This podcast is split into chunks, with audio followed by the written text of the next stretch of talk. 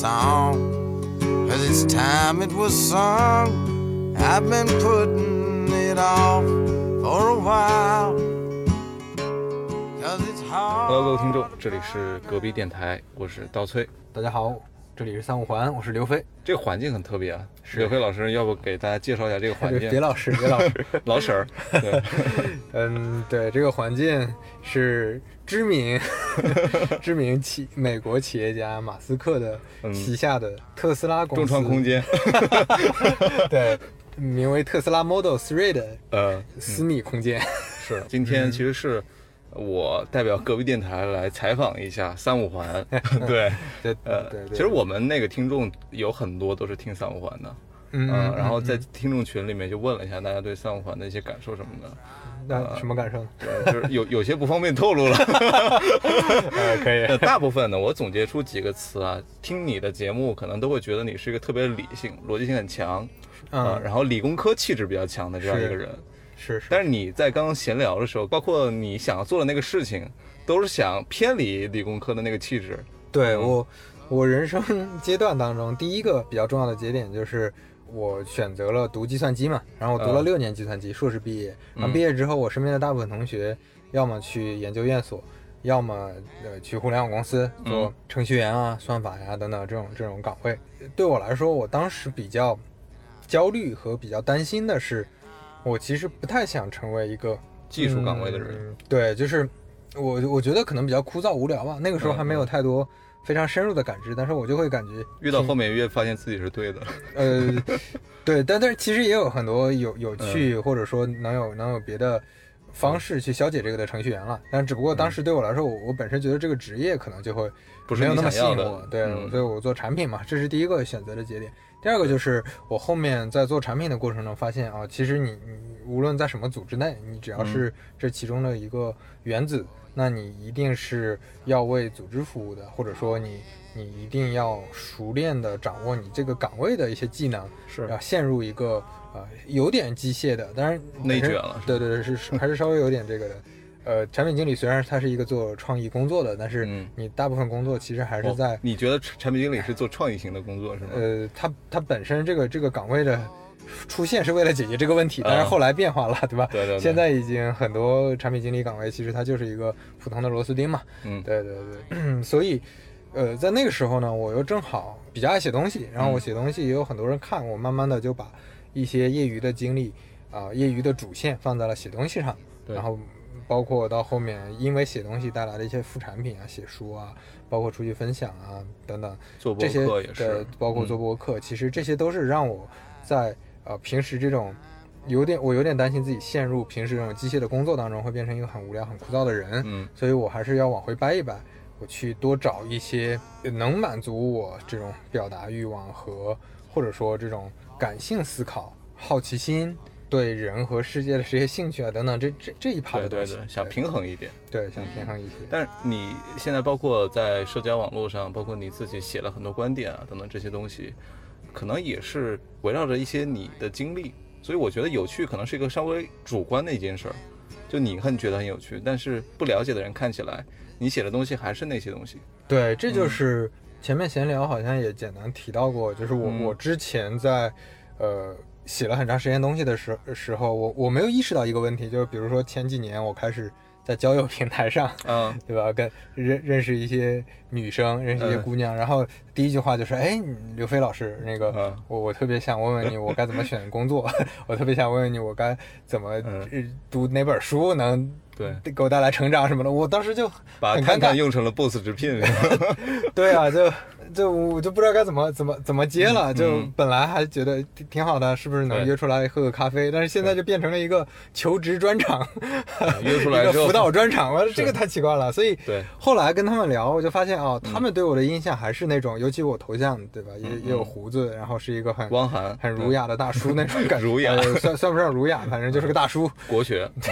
然后导致很多人就觉得啊是一个很有距离感的人，严肃。然后尤其是我之前写的东西，我又不是写情感类的，什么嗯。小说类的，或者说插科打诨、开玩笑都比较少。嗯对对，那里面都是非常严肃的，就是很少带着个人的一些，就他他感情绪色知不到你的彩比较少。情绪温度，感知不到这个，所以他们会觉得你就是一个专家或者一个前辈或者一个什么在分享你的经验的一个人，他不会对你这个人有直观的感觉，所以这也是我做三五黄的原因之一吧。希望我跟人产生的连接，是不是那种我在说嗯，也不叫说教，就是我在只是我在表达，你只是接受了信息，而是说我在聊天的过程中，哎，你能听感受到你人的气质，对，感感觉到我的气质也好啊，温度也好啊，这些点也好，让让大家对我有一个距离感的这个减缩减，嗯，对，对，这样我觉得会更好。是，所以这期节目是刘飞的洗白大会，让大家感受到立体的刘飞，对吧？对呃对对对，其实我们现在也是同事嘛，对对，然后在这样一个相对来说，外界都会认为我们是一个福报厂、福报公司。然后你刚刚在前面也提到有原子，你说的还比较委婉，叫原子，其实就是螺丝钉嘛。嗯哼嗯对，那在这个螺丝钉的概念里面，我可以把它理解成即兴的成分会比较少，个体的发挥创造的空间是不是会比较少？这是不是促使你去做一些，比如说三五环？对，嗯。嗯，可以稍微往往回洗白一下，或者说那个嗯解释一下，就是我们想要创造一些价值，创造一些客观上真实的价值，其实你嗯。当然还是在大大组织内能够创造足够大的价值，对吧？嗯？我举个例子，比如说我们做的一些产品，你如果在淘宝上做，你一个小的改动，哎，可能影响影响的是上亿人的这个使用，那创造的价值会非常大。对。但是这个改动本身，它对你的这个自己创造欲的这个这个嗯，满足感是弱的。对，哎我解释你能明白吗？就是有可能，你比如说为什么这个问题还是如履薄冰。为什么上回呃跟那个呃什么文艺戏路夜谈，嗯，另一个我们的同事他是嗯说脱口秀的嘛？对他为什么平时已经这么忙了，周末还要去给几十个人，就现场可能几十个人去说脱口秀？他明明做公关，我可以面向成千上万的人去做做事情，为什么呢？就因为脱口秀是他自己独立的作品，是他嗯自己独立跟别人产生连接。就所以我觉得是需要这种连接感的吧，就是这是两种诉求，你你你你不能说只只要其中一种吧？嗯，就是除了工作之外，我还得为自己做点事儿。对对对，嗯，就是这是一个完整的人嘛。对，就价值感是不一样的。嗯嗯嗯，对。那说回到你的三五环吧，其实很多人可能对你做三五环的幕后的一些事儿也会很感兴趣。嗯哼。呃，刚才聊到你的出发点，那你做的第一期是什么时候？然后是怎么做成的？背后有没有一些比较有意思的事儿发生？就我之前做播客的动机，嗯，呃，之前跟林航聊的时候简单提到过嘛，就对，我你要不要备注一下林航是谁？对之前三五环有一嗯期采访的是林航是那个极客的运营负责人啊、然后我们聊到播关于播客的时候，我就简单提到了说，我之前是自驾游的时候，对那个时候我没有上班嘛，所以呃也找不到人陪我去，时间太久了，十几二十天，dating 那个时候。对，也没有 dating，然后 然后就自自自自己去大西北转了一大圈儿，就开车去上海绕了绕了半个中国转了一圈儿。嗯，那过程当中我就听是听，开着特斯拉吗？那没有，那个时候 那个时候还不是特斯拉对，然后那个时候我就感觉说，嗯呃，听音乐对吧？它信息量特别少，哦，它是一种舒呃舒适的。就比较放松的一种状态，但是你会发现有点无聊，听多了，因为嗯路上可能要七八个小时，那这个这个时间你一直听歌会腻。然后你如果是听课的话，信息量又太大，你脑子就就太壮。对你去大西北听得到很奇怪。对啊，对啊，所以就开始找了一些呃有意思的播客或者电台，因为我其实很多年前就听，但是嗯听得非常低频，可能看到某个主题有意思我会听一下，但是嗯不会说刻意去听。对然后那个回来之后，我开始刻意的去听，发现有很多播客真的非常有意思了，嗯跟之前听的完全不一样。呃，这是我的动机，所以呢，当时我就想试，那试找谁呢？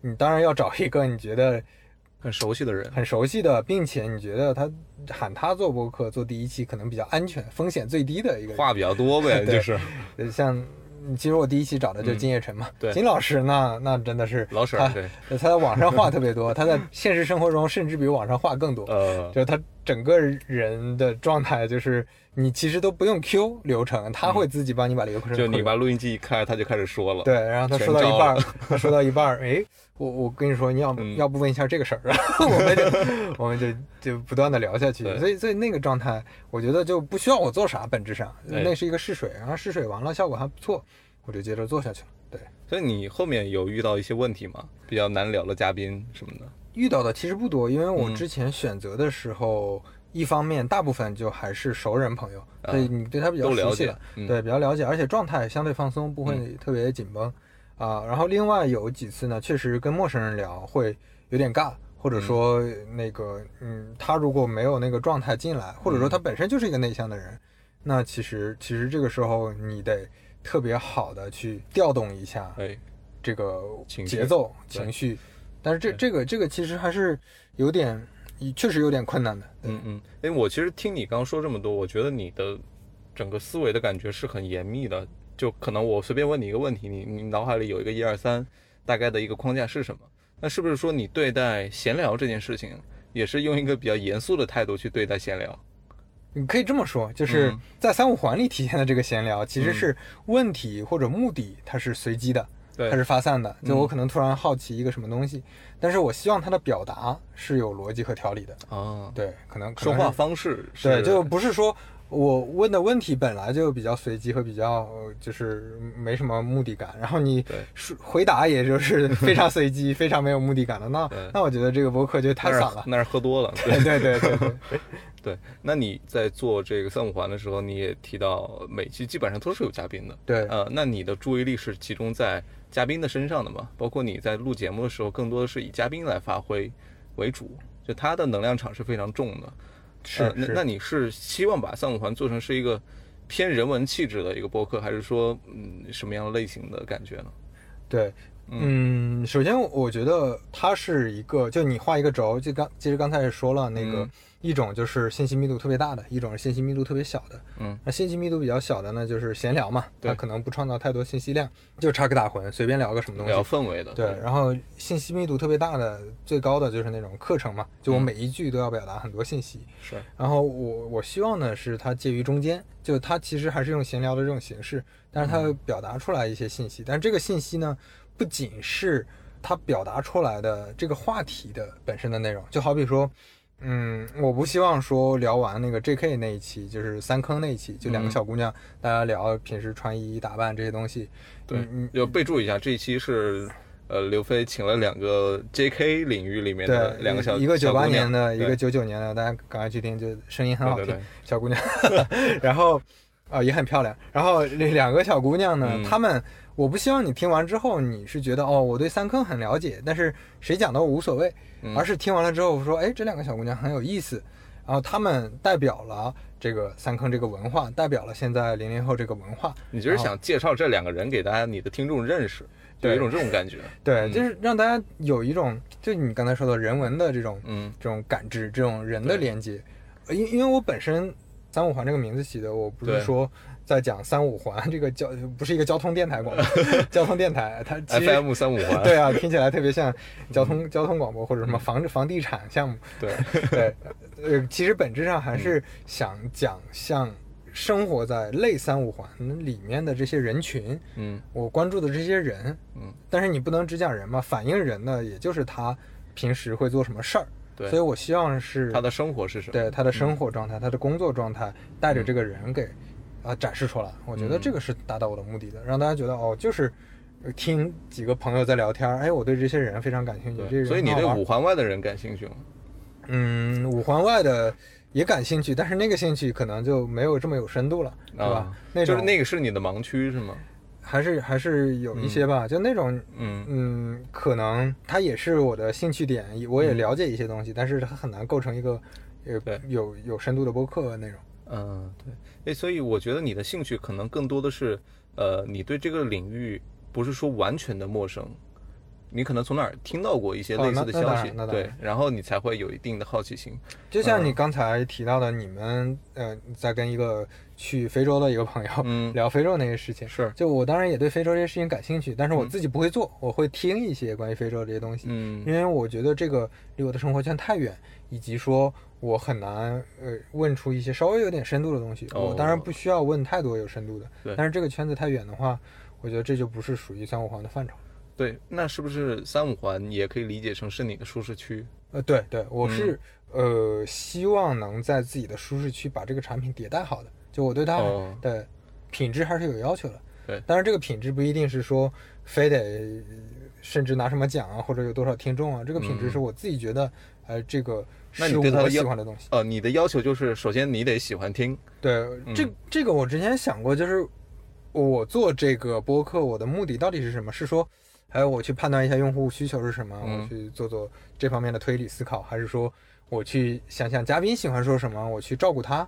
后来发现都不行，嗯最好的方式还是说我自己就很感兴趣，我特别迫切的想那个了解一些东西，那这个时候我的状态就来了，我的状态就来了，那嘉宾的状态也能调动起来，我们就能很好的配合把这个完成。比如说我关心的这三个问题，呃，你是一个听众，你关心另外三个，那我没问到，那我也没办法了，因为我确实没法有这么强的同理心覆盖到所有人。所以我今年听很多播客聊他背后的一些故事、出发点，其实总结来看都是表达欲嘛。他的表达欲更多的是自己在关心的一些问题，嗯而不是说把自己放到更大的一个位置，自己是一个非常。呃，客观的一个第三视角的一个一个一个状态，嗯我可能对所有的事情都很感兴趣。嗯，那嗯那这种人其实是很难找的。但是在这个慢慢做的过程当中，我不知道你会不会有这样的感受，我可能会逼着自己去去生活当中去观察一些我可能我的视野盲区的一些人，或者说一些事情，我完全不理解，或者说完全不感兴趣，但是我深入去了解一下，我可能会很感兴趣，并并且以此为一个素材的积累的点。你你会在生活当中有这样的行为吗？还是会的，但是嗯有一个前提还，就像刚才说的，嗯我可能还是要围绕着自己所在的这个圈子，或者说自己的兴趣范围，嗯我我还是有一个边界的。就我跟你你你说的这个状态好像确实不太一样。嗯，对，那我就往你的边界里面去试探试探。哎，对你你可以顺着这个讲一讲，比如说呃隔壁电台你之前做的，我我前面提到这些点，嗯。你你觉得有哪些核心的不同吗？呃，核心的不同哇，你这个问题问的好像我在面试，我得好好想想。没有，我觉得那个不同的点，可能是我到后面会关注一些我完全不了解的一些人，他在做什么事情，而且会在一些特殊的场合去刺激自己说话的欲望。呃，就比方说，我之前是在打车的环境里面，完全不会跟司机聊天的。第一，我是怕聊了一个开头，后面就很难去收尾了，嗯司机会嗯一直跟你聊下去。是，但是到后面我会发现，如果我主动去找司机聊天，去聊一些我感兴趣的话题，因为他毕竟也是一个普通人嘛，人就会有一点类似的东西存在，他不是完全不一样的一一种生物，所以我会去跟他聊音乐，聊一些平时看的电影什么的，他会会给你一些非常有意思的反馈，就比方说他喜欢张国荣，或者说他讨厌周杰伦，他的原因是什么？那说出来之后，你会发现哦，原来每天在一个十二个小时都在同一个环境、封闭环境里的人，他听歌的状态是这个样子的。嗯嗯，我我觉得这是一个很好的一个一个点吧。可能我的听众他也会很好好奇，因为他很少有这样的机会去向这一类角色去提问。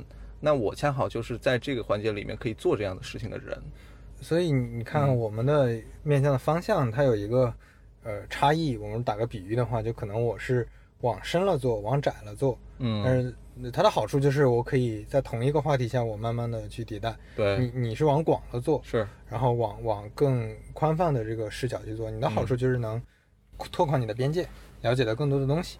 嗯，对你你你说说的真好听，这个，呃，我觉得人，我那天还在想“人文”这个词，在跟你上次见完面聊完天之后，你反复提到“人文主义”这个词嘛，嗯然后我去查了一下它的定义，其实，在文艺复兴的时候出来的这样的一个思想热潮叫呃那个人文主义嘛，大家都觉得我要把神的权威从神坛上面拉下来，嗯我我要去追求平等，然后我要去反对等级制度等等。对对对，呃，但是我觉得可能在呃某种呃阶段去做播客的时候，我会很在意说我要去请个特别牛逼的嘉宾过来，嗯，我要去请一个怎么怎么样的人有流量，呃，以这样的一个市场选择的视角去去去做节目，嗯，他会陷入到一种呃不是人文主义的状态当中去。没。错，因为是人文主义的话，我我应该是呃爱所有人，嗯 就是所有人其实都是可以来这个节目里面去发挥他的东西的，因为我是关注人本身嘛，而不是关注你背后的那个流量嘛。对。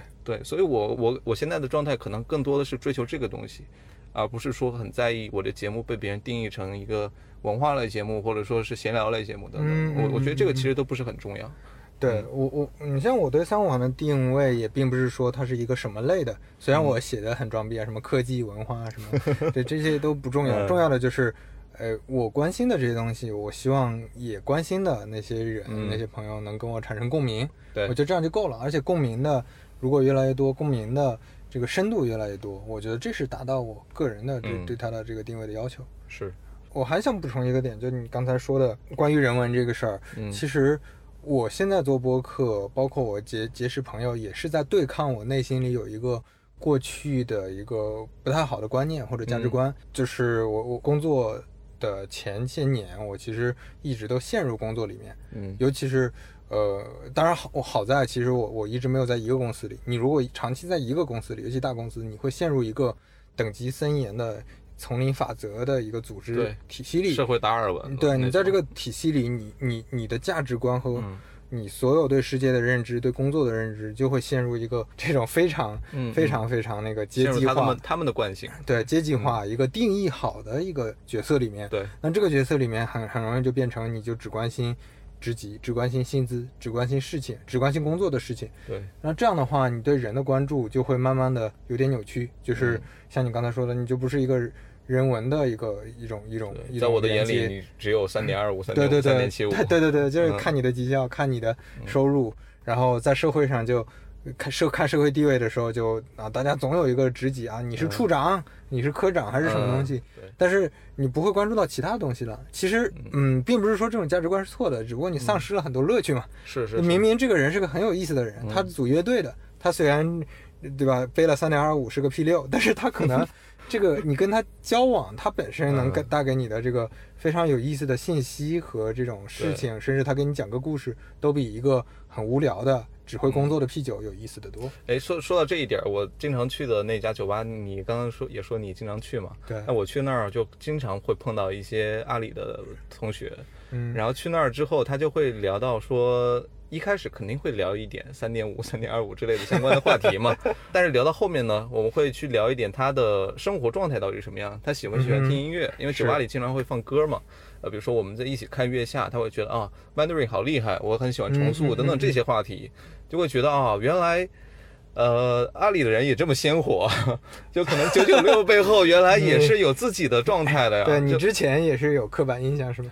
呃，我不是说刻板印象，我那天在园区里面走，然后发现了几个很漂亮的小姑娘，一路走一路打电话，她们就说，呃，我们的战略应该怎么怎么样，我们的策略应该怎么走，我们运营的计划应该怎么搞。我觉得在这样一个年纪，二十五六岁、二十七八岁的年纪，你在街上聊这个，长得又这么好看，我觉得特别违和，你知道吗？甚至有些觉得可惜是吗？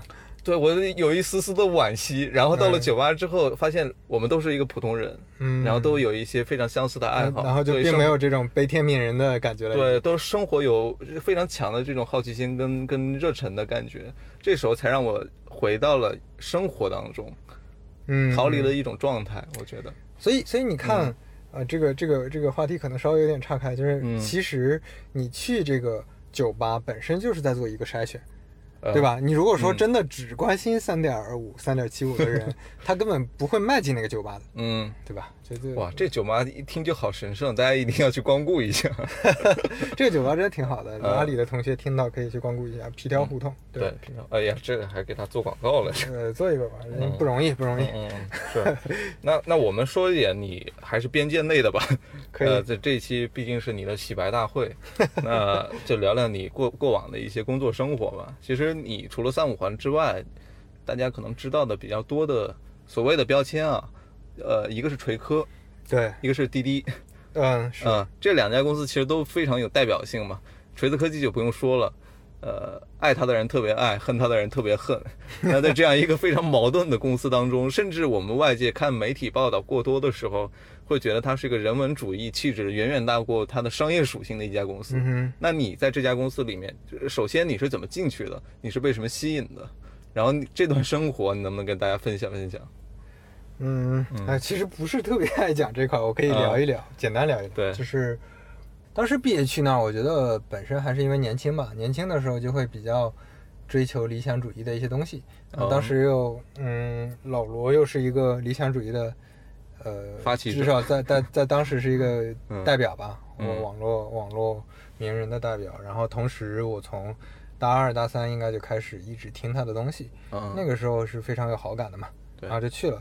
那边其实一方面是确实它不是一个很典型的传统意义上的互联网公司，嗯因为它在早期的时候确实啊，但但但这个其实现在可以说了，就是那个时候还是非常草创阶段，非常粗糙的，嗯非常呃说的不好听一点就不太专业的。嗯那边的人大部分是喜欢老罗的，而不是各个岗位上安排的都是有长期工作经验的专业的人。对，导致会出现一些专业上可能可能稍微有一些缺乏经验的问题。嗯，当然这个后面几年是一直在慢慢调整在改善。嗯，这是他的作为工作来说他的问题嘛，因为你如果在这个环境下，你的技能成长肯定会慢嘛，尤其对我来说就很不友好嘛，嗯刚毕业就去了。好处当然就是其实就是你刚才说的那边是一个整体。你会发现非常非常有意思的点在于，那边都是些好玩的人、有趣的人，嗯这个之前在呃，我之前有一期跟一个前同事，其实我跟他没有没有同时期当过同事，但是他嗯。也是锤科的，叫小麦嗯。啊，他后来去当一个摄影师，现在做一个自由摄影师。呃，我跟他聊过，他就觉得跟我的体会是一样的，就那边哪怕工作上有一各种各样的问题，但是那边的人是非常好玩的。都是气质相投的一个人。呃，也不一定是气质相投，反而有的时候你会发现气质差别特别大。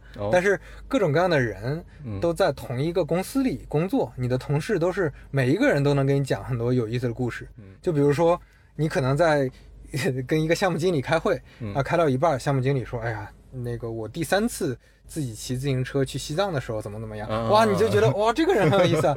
然后喝酒的时候就听听他讲这个讲这个故事。当时我们项目经理周老师，他甚至写过一本那个西藏呃那个那个骑行游的书。嗯呃，然后比如说你像那个呃，前面我们也聊到许岑，对？对他也是一个非常有意思的、嗯非常好玩的一个人。美貌大王他是。对，然后嗯那个还有像草薇也非常有趣，然后还有很多设计师也都是包括六兽也是，反正有意思的。对啊，像六兽，我们的行政现在 行政同事现在是。单立人喜嗯。喜剧的那个那个当家花旦演员，就花旦倒是。所以所以就是这些人肯定是非常非常有意思的人，他嗯，其实有点像强化版的你刚才说的你在酒吧遇到那些同事，哎，就就是是一个强化版那种感觉，甚至甚至在工作当中，他们也是这个状态，所以你会觉得非常好玩这个公司。嗯。就当时我走的时候，我觉得最大的遗憾还是觉得啊，可能以后没有有嗯。这么多好玩的同事。当时会有这种感觉。那这种有意思，我觉得它造成了一种气场，就是所谓的人文的气场，嗯那，让你感觉到非常多的不一样。对，大家我去看这个人，看这个嗯同事的时候，我不会在意说他的职级是什么，他是不是老板，哎，他是不是那个 三点二五、三点七五，而是关注到说，哦，我们在一起把这个事情做成，然后谁能贡献多少力量，谁能贡献多少东西，那就贡献多少。然后嗯，在这过程当中，你会发现能看到他身上很多其他的生活生活的一些趣味，对，嗯，这个是很不一样的。所以所以我觉得在这样的公司工作很幸福的一点就是他评判人的维度是更立体的，对对而且是我们从员工的角度。自己的角度来出发评判人的角度是更立体的，对，嗯但是反过来说，其实这又是一个稍微有点矛盾的地方，因为嗯一旦等到这个公司规模变大，以及说这个公司的专业程度变高，它一定又会破进入这样的一个进入这样的一个状态，一个大嗯组织的一个状态了。对。嗯，那到整个嗯过程当中，你在这里做产品经理，包括你到现在做产品经理，整个的变化你觉得很大吗？嗯，那当然还是想问题的方法都会很不一样。，对对，就产品经理这个这个职业，真的是就是非常奇怪的一个职业。呃，首先跟组织规模，第嗯二跟组织的风格文化，嗯，第三个跟组织的所在的行业都有嗯巨大的影响。就哪怕是同一个行业，比如说我跟拼多多的产品经理朋友聊，完全不是一种工作方式，甚至工作内容都不一样。那这还都是电商。对，然后你如果说所以它跟宝洁定义的那种产品经理是完全啊，对，不一样保洁那个严格来说，其实品牌经理，或者嗯说是更更偏向业务的一个项目经理。嗯，对我我我经历过不同规模的公司、不同嗯行业的公司之后，就会发现，这个你每次去新新的一个行业，你可能要重新熟悉很多新的东西。你表面上看起来，哦，你一直做互联网产品经理，好像是同一个行业的，甚至同一个嗯岗位。嗯，但是我的感知就是，每次感觉还是在像换一个行业一样。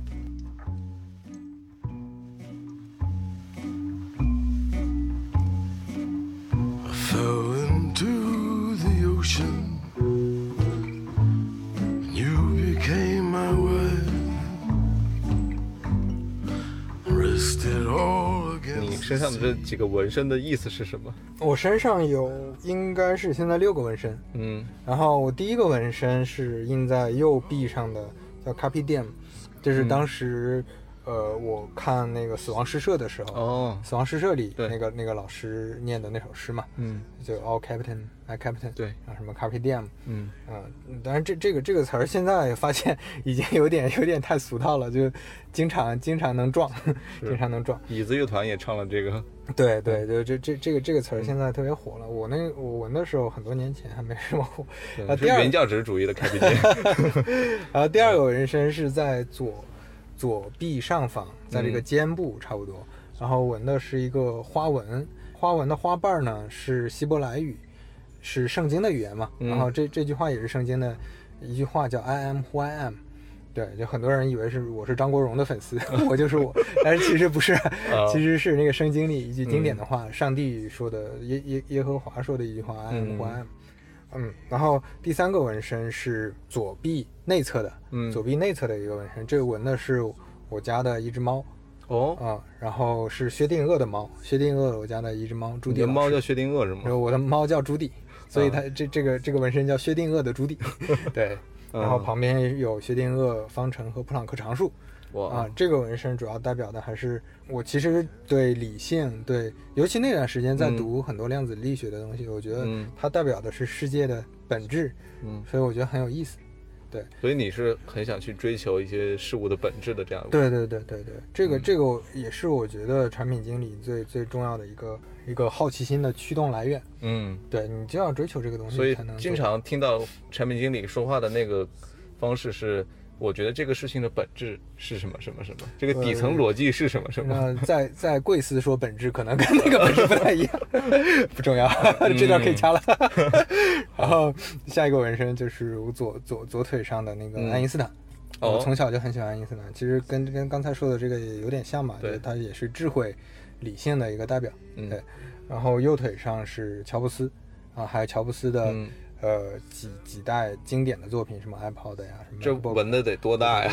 对纹的纹的非常大，是一比一的吗？那那那不会，一比一就看不清了。对，呃，这个呃这个还被半佛仙人嘲笑过，他嗯他第一次见到这个说，我靠，从来没想到会有人把乔布斯纹在腿上。对啊，很奇怪啊。对我这个是模仿我之前有一个嗯同事，在锤子的同事，你看嗯这个我我我纹身也是跟他学的。哦我第一次见到特别好看的纹身就是他身上的，就我之前见到的就是左青龙右白虎嘛，第一次见到这是在你们遥远的山东这个地方，对对山山东大汉。嗯。对山山东的风俗文化。对，呃，我我那个锤科的同事耿达维，他讲，嗯。然后他他右腿上应该是右腿，对，纹了一个胡适哦。啊，一个胡适的头像，就特别特别帅，当时看感觉，然后我就纹了一个乔布斯，但是感觉 好像不太一样。乔布斯还差的有点远啊。对对，然后他是我的一个启蒙嘛，call back 了一下锤子科技，其实有很多有趣的人。对，所所以右腿上必须得纹个名人什么的，啊，对对对这这已经有了一个刻板印象。这是抱大腿的意思是吗？对，最后一个之前呃那个播客跟少南和露露也聊过，哎。就是有一个等待和希望啊，等待和基督山伯爵里面的一句话，嗯对，都是一些比较有文化内涵的纹身。对嗯对对啊，就是我我纹它可不就是为了这种场合嘛，装个逼。所以你每次约会都得跟别人解释一下，会有会有人问你吗？那呃还是会有人问的，嗯还还是会有人问的，因为我我写的这些这几个这几句话也都不是英语嘛，所以嗯他们也会问。哦，就看了半天没看懂，对啊，以为是拼音，结果拼的也不。对对嗯，是。所以你你看你现在呃有这么多的怎么说呢？我我可以把它定义成你对自己的一些要求吧。就可能说你包括你的纹身也好，包括你在社交媒体发的一些东西也好，甚至说你在播客当中去说的一些东西，请的一些嘉宾也好，这些是不是都是你潜移默化当中对自己生活的一些要求？你必须要做一个严谨的人，然后对事情有一定的深度去挖掘的这样的一个人。嗯，对我我我觉得可能是这样的。我我是希望我对很多事情的这个这个目的性，或者说追求目的上的这种随机性更强一点。就我愿意嗯对各种事情保持一些好奇心，但是我还是希望找到有就有兴趣的事情的时候，嗯，能够更深入的做一件事情或者迭代一件事情。是。那你平时会有一些什么兴趣爱好？你觉得对你的做这件事情会很有帮助吗？包括思考会很有帮助吗？那最有帮助的当然还是读书了，就两两种，一个读书，一个是跟人聊天嘛。嗯，对啊，跟人聊天你能获取别人的经验，嗯尤其是这个人如果他他的经验非常非常不叫有启发性。对，就是人的经验是非常真实的，而且这些经验很多时候可能是通过非常长期的这种体会得来的。对，呃读书其实也是间接的了解人的经验，本身也是人的经验，嗯嗯，所以我觉得这这这些方式会更好。对。那你能不能给大家推荐一下你近期在读的一些书啊？我最近在读《刑法学讲义》，哦，罗翔老师的？不不是这本书，是刑法这个这本这本书。我我之前先买的刑法，我是先买了一本就是刑法，对刑法那本书。首先，我觉得真的刑法这本书很值得读。你你是为什么会买这本书来看？就他们都说嘛，就是赚钱的方法都在里面了，了解一下有哪些赚钱的方法。高风险的这些，对，但是我想说的是，它其实是一个非常好的，就嗯你听起来这像是一个，比如说法学，大家总感觉好像是个偏文科，不叫偏文科，反正就是它里面的逻辑的缜密程度不比，就虽然都是文字，但是它不比一个数理数理公式或者说一个数理的一篇文章。那个更更更松散，或者是更没有逻辑，它其实是非常严谨的。对，然后它在里面几乎要考虑到所有的情况，就嗯一个一个案子，我要考虑到各种各样的情况，这个人的情况，这个场景的情况，呃，那个我才去考虑最后给这个人定一个什么刑。嗯。定刑的时候，我还要考虑一堆情况。对，所以它其实是一个非常完备的，我我觉得它就是一个非常完备的 PRD，非常非常完备的 PRD，是一个非常、非常优秀的、非常出色的执行文档。嗯，啊。当然这个说的有点多了，你这个比喻，我得好好回味一下。真。真真的真的特别好，就是你可以看得出来，做这些法律的人在这里面下了特别多的功夫，去考虑所有场景，以及说去能尽量量化。就本身量嗯。化这个事儿，在在法律上，它就是一个很有点拍脑门的事儿，嗯。但是你要又要把它量化的特别合乎逻辑，然后最后又能达到法律它能应有的这种尽量的追求正义。对这种追求正义，然后又嗯不失公平等等的这些目的，对它完成的其实非常好。嗯那那罗翔老师的那个呃刑法学讲义，它就是更好的能跟你讲清楚里面的一些道理，尤其是他的嗯 case 嘛，这个非常好玩儿。是我发现你在看书的时候都能给你的工作关联上，那是不是说你平时很少去浪费时间，主动的浪费时间？对，我觉得这是我嗯最近在刻意设法 避免的一个问题，就是我过嗯去太过于功利。刚才我们在说我们播客或者我们去找人聊天的这个差异嘛，因为我是比较那个垂直，对吧？比较嗯深，你是比较广，比较泛。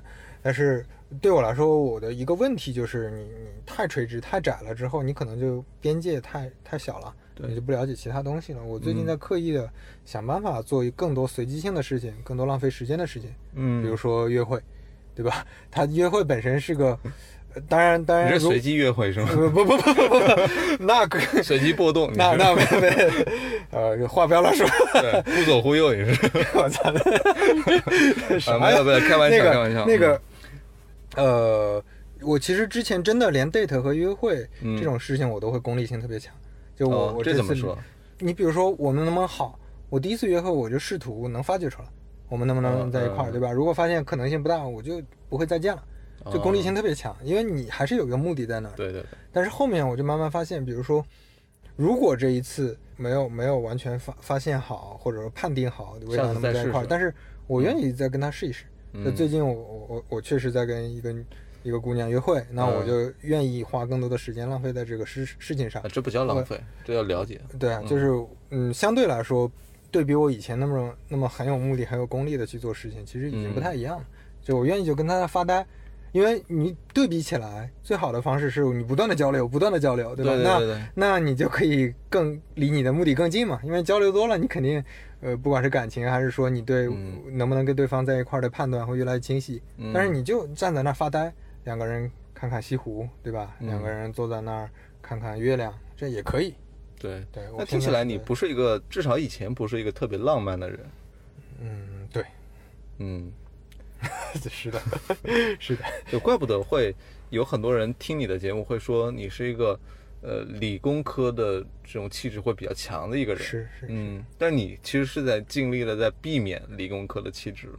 对啊，你嗯反过来说，你就像你刚才说的，如果你找呃某些 产品经理的同事，或者说嗯，找一些工程师、算法这种对，同事来当播客主持人，嗯。那你就会觉得我靠，这个就更 这个其实挺考验人的。就如果我请一个我们常规理解、刻板印象当中的工程师过来聊天，我可能会切入到的是，呃，我们作为一个人本身的这样一个基底里面，可能会有一些嗯情感上的共鸣。嗯就比方说，我们可能都会有些常人都该有的喜怒哀乐。那这些喜怒哀乐是什么？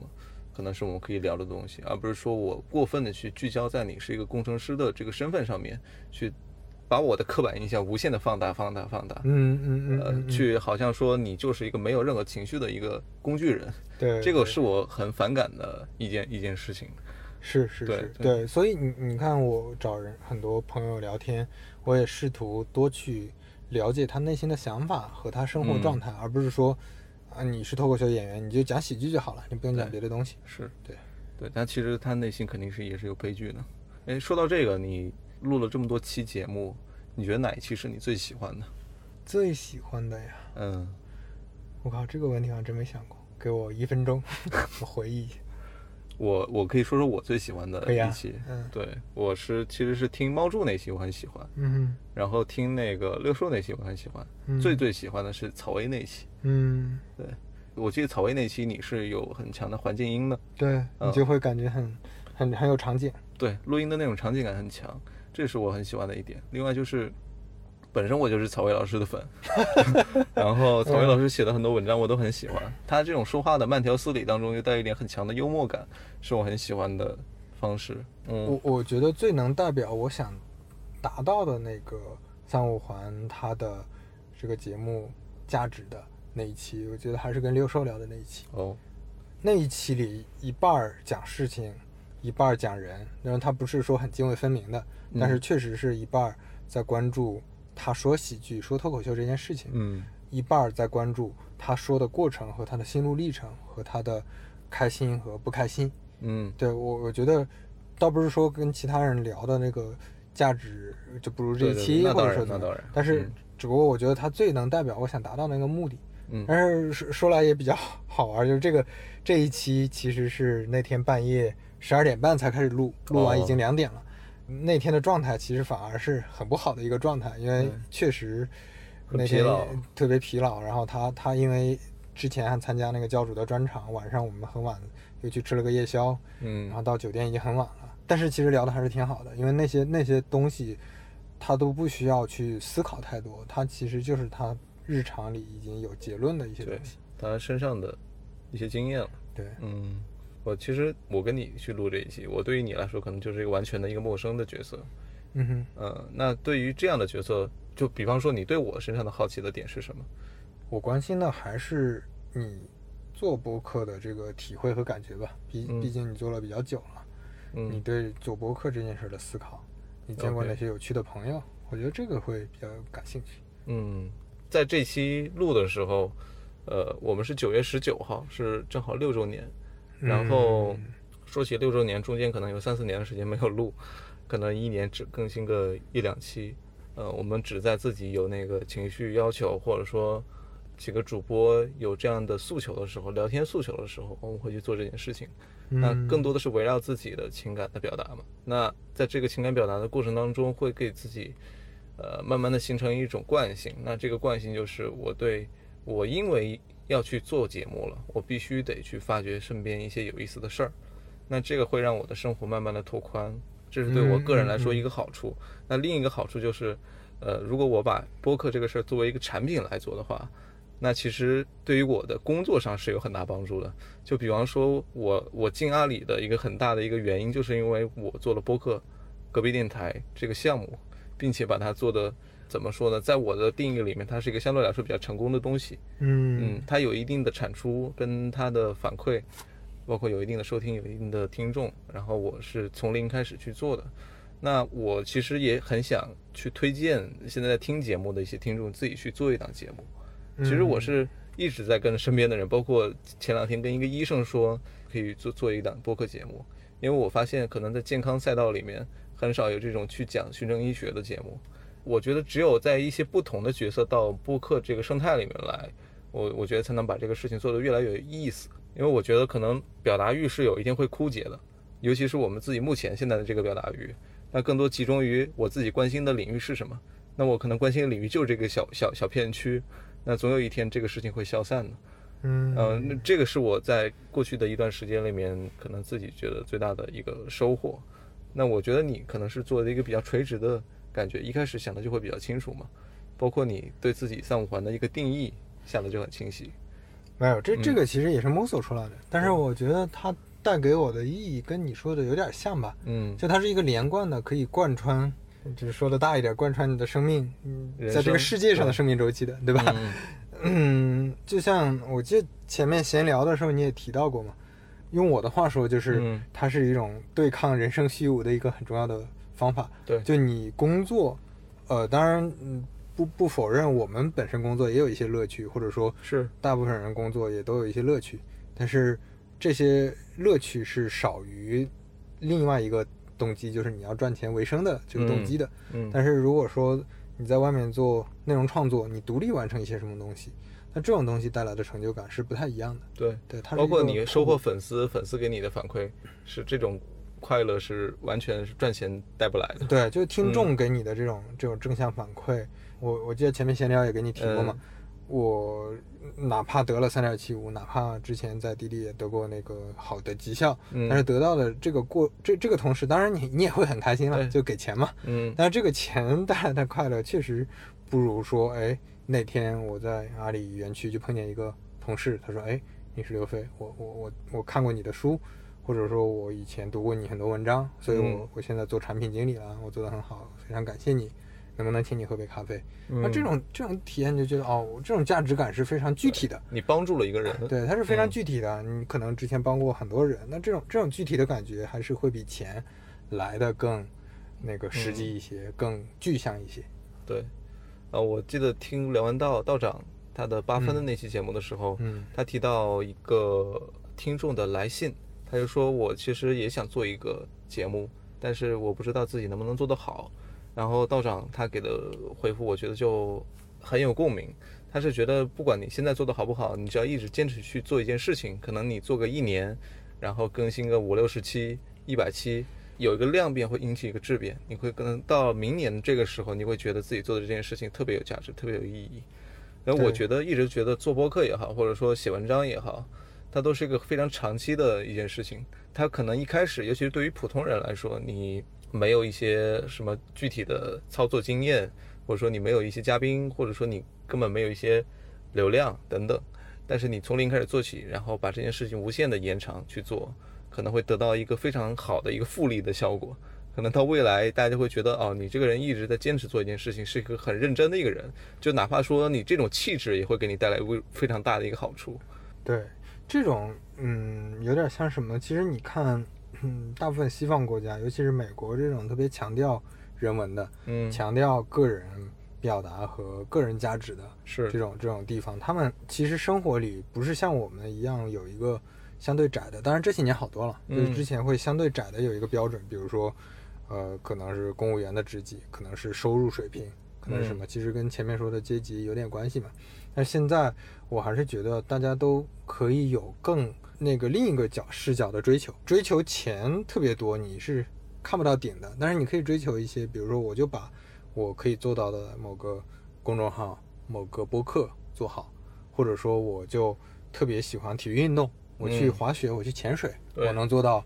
呃，不一定世界级的，但是我可以做到非常多人里面非常出类拔萃的。这个其实生有很多可能性。对，这种可嗯能性会非常，嗯，怎么说，也能带来非常强的成就感。但是你嗯如果只把自己拴在一条线上，这其实不是一个很鸡汤、很感性的东西，就是嗯你从逻辑上讲，就是一个很实际的东西。你如果把自己拴在，呃，就像还是刚才说的这 P 几的这个这个绳体子上面，哇，那这个你你就没有这个运气，你就没有这个有的时候你就没有这个机缘巧合，你就嗯没有遇到这好的项目等等，那你怎么办？你这个人生就全毁了吗？那那就嗯，很对，很尴尬。这个其实不是一个站着说话不腰疼的态度，啊我觉得真的是这样。就哪怕说现在我的工资是三千块钱一个月，对我依然花一些精力去在我的生活上去做一些投入，去让我的人生过得更立体。我觉得这是一件特别好的事情。对，嗯而且我确实也，如果有朋友 问我建议的话，我其实也建议做，呃，那个呃写文字或者嗯做音频、或者做视频，对这些都可以。因为我我始终觉得，就这是我个人兴趣了，可能嗯也有点偏见，就是，嗯，它本身代表的是你的思想，嗯代表的是你的一些思考。它这这个东西，它是非常能够体现价值，并且与人产生共鸣的。对，就其他的很多东西可能也能产生一些共鸣，但是它是比较间接吧。对，嗯 I give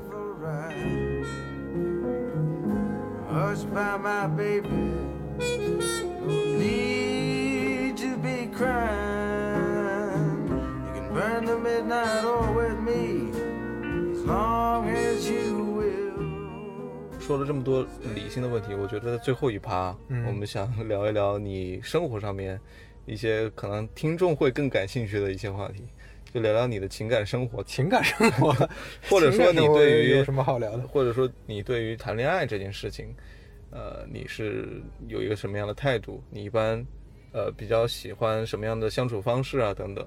这个我之前还真想过，我在两个月前，一个半月前，我过生日的那天，嗯我写写了一个总结思考在公众号上，哦，那里面就提到我对亲密关系的认知。对，呃，最早对亲密关系的认知，或者说你想找什么样的女生，那个时候就很很粗浅嘛，嗯，就是你是分析过是吗？对，你这事儿还分析过？当然要分析了，这嗯这人生大事不更应该分析吗？哇，你这太厉害了，就是厉害厉害厉害。就是你呃那个时候第一阶段当然就是、嗯呃比较简单的好看，你不会写了个 M 二 D 吗？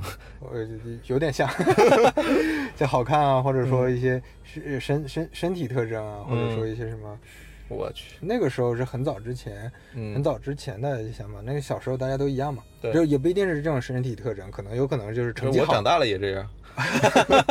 可以可以。嗯，就小上学的时候，我们可能都喜欢班里成绩好的女生，对吧？嗯这个可能有有过很多人有过这种经验对对对，啊。那时候就是这种简简单特征嘛。嗯然后第二个阶段呢，稍微进化了一些，就变成可能比较喜欢知性的、聪明的，或者说能能够冰雪可人什么的呃，嗯。对，也不用特别可人吧，就是反正他能让你感觉说，哎，我们交流是很深入的，对我可以有一些深入交流，然后嗯也可以能理解共同的分享的很多东西。嗯。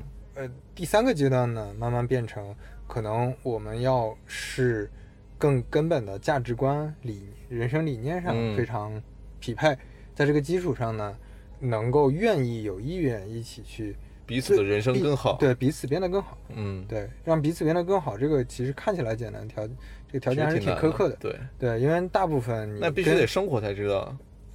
嗯，对啊，就是你要嗯有一些更更长期的这个约会，呃，更深入的约会。可能要同居了，那 对，嗯对对对，就是更深入的约会不会了解那个方面。就是，对，但是但是你还是能感知到的嘛，就你这个你本身跟一个人的亲密相处一定是消耗居多的，刚开始，因为两个人一定是有差异的，差异哦这就带来消耗，消耗就带来成本。那你时间久了，你要嗯怎么去？你这个消耗是什么意思？就消耗体力吗？还是 可别这么说，体力当然也消耗了，但是你你也要消耗心力啊。就两个人生活也有理嗯念不同的地方，一定也有很多观念不同的地方。有这么多不同吗？我一般谈恋爱的初期啊，就是非常的快乐。初期当然很快乐了，但是嗯你一旦到了稍微都不一定是什么，你比如说你就试一下啊，长期的呃远途旅游，对吧？嗯在旅游途中，因为就有点像短期同居，嗯那就有很多各种生活方式上的不习惯，嗯对吧？然后以及产生了一些问题分析怎么处理，这里面都是要消耗成本的。但是这个嗯消耗、消耗之后，两个人还愿不愿意说嗯能够互相体量基础上，还能让彼此变得更好，这个难度其实很大的。嗯，哎，你说的这个更好是怎样才算更好呢？应该是精神状态更好各方面嘛，嗯你的工作、生活，你的就是你你会给你的女朋友去辅导一下她产品方面的一些，帮助她升职加薪。那那个我并没有变好，我变得很糟糕。我在我在干什么？我这个我我那个、呃，当然不想是嗯这个原种型怎么画的？我来教你。太可怕了，太可怕了呃这这种关系太不健康了，对，太不健康了，肯定是彼此都变得更好嘛。嗯，哎，所以你是不会找同行的吧？嗯找同行很痛苦哎。嗯，现在在约会的这个就是同行，我呃，所以就不好说了。我本来也不想找同行的，但正巧碰见一个，找同行好，可以可以可以，对，找同行是最好的一个选择了。是是，嗯就是两个人那个有共同语言，对，那那可说呢。是下班回去都可以聊一聊。对嗯对对，聊，对 聊聊工作，交流让一下彼此更好嘛。是是是是，嗯，那精神上如何变得更好呢？精神世界会有一些相互的构筑吗？我觉得其实，嗯，如果两个人的一些兴趣爱好有嗯一些匹配，然后又有一些不匹配，那这个这个状态反反而是挺好的。对，就不要不匹配到那种，呃，你喜欢的我是特别讨厌的，我喜欢的你特别讨厌，那就完蛋了。哦那你你喜欢饭圈吗？你你你就比方说你的对象是很喜欢什么权志龙，那那我不，我第一天见面，我可能就不会第二次见。但但是可能他一开始不告诉你怎么样。你们在车上听的是呃重塑雕像的权利，然后 Pigs in the River，然后大家都能哎这歌不错，然后一回家相处了一个月，发现回家之后发现啊。他睡觉的时候塞上耳机，哎呀妈呀，终于可以听权志龙了，这个啊，嗯是很难受的，是是，这这就不能接受了是吗？这他很迁就你啊，能呃，跟你一起听 Pigs in the River，这个就也要看说，嗯，这个还是你整体的感觉吧。就比如说嗯在感觉上，你发现他的身上的你吸引你的点足够多，那你可以接受他一些你不喜欢的点。其实我觉得那个前面聊的情感方面这么多，更多的我觉得一开始这个理性的分析过多的话，但是呢实际行动的时候，可能实操的部分并没并没有那么多，就按照你的这个路径一一步一步往下操作，还是说你就是按照你的路径一步一步？那那不会的，那么感情问题确实确实，对吧？感觉来了，这些东西都都都没用。直接深入交流了，那就嗯。你都是直接深入交流，我我不是啊，你你先肤浅的交流是吗？嗯，好吧，那这期我们就聊到这儿。好呀好呀你有什么要补充了吗？我感觉基本上都是你在问我，嗯，下回可以那个啥，找你和你的搭档做客一下三五环。哎，今天还是有点我我我是客场，以，毕竟你是要洗白你这个，是对，把你从这个产品经理的神坛拉下来。对对对对，嗯拉下来与民同乐。与呃，开好吧玩笑，，那最后我来放一首 Rustic 与民同乐好吗？好吧，那这期很感谢这个三五环刘飞来做客我们隔壁电台。呃，感谢隔壁电台。对，这次其实让我了解了一个非常利益的产品经理。对我我也挺挺感谢你，就是你这种状态，其实最好就是你对我有又有一点兴趣，但是又不是特别了解，对我又不是特别感兴趣，就是 两两个男人之间还是要 保持一点距离。对，但是但是你嗯。你正好就符合，比如说你其实现在的角色和视角，嗯。就有点像我前面说的，我希望我代表的是我的听众，对吧？哎你代表的就是听众，我这个就特别感谢你能够组这么一个局，然后能让我表达。好，，那商商业互吹到此结束。好那那好，那这期节目就到此结束吧。我好嘞是刀崔，我是刘飞，好，好，再见。再见。Let it be, let it be, let it be, let it be. Whisper words of wisdom, let it be. When the broken hearted people living in the world agree, there will be an answer, let it be. Though they may be parted, there is still a chance that they will see. There will be an answer, let it be. Let it be, let it be,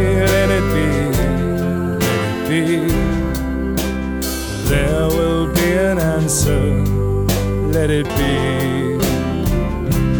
let it be, let it be, let it be, let it be. Whisper words of wisdom, let it be.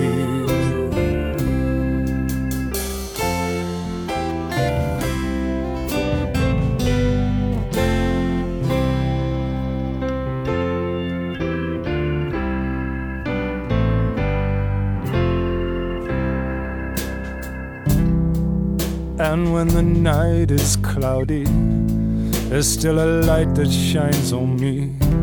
Shine until tomorrow, let it be. I wake up to the sound of a music. Mother Mary comes to me, speaking words of wisdom. Let it be. Yeah, let it be. Let it be be, let it be. There will be an answer, let it be. Yeah, let it be, let it be, let it be, let it be. Whisper words of wisdom, let it be.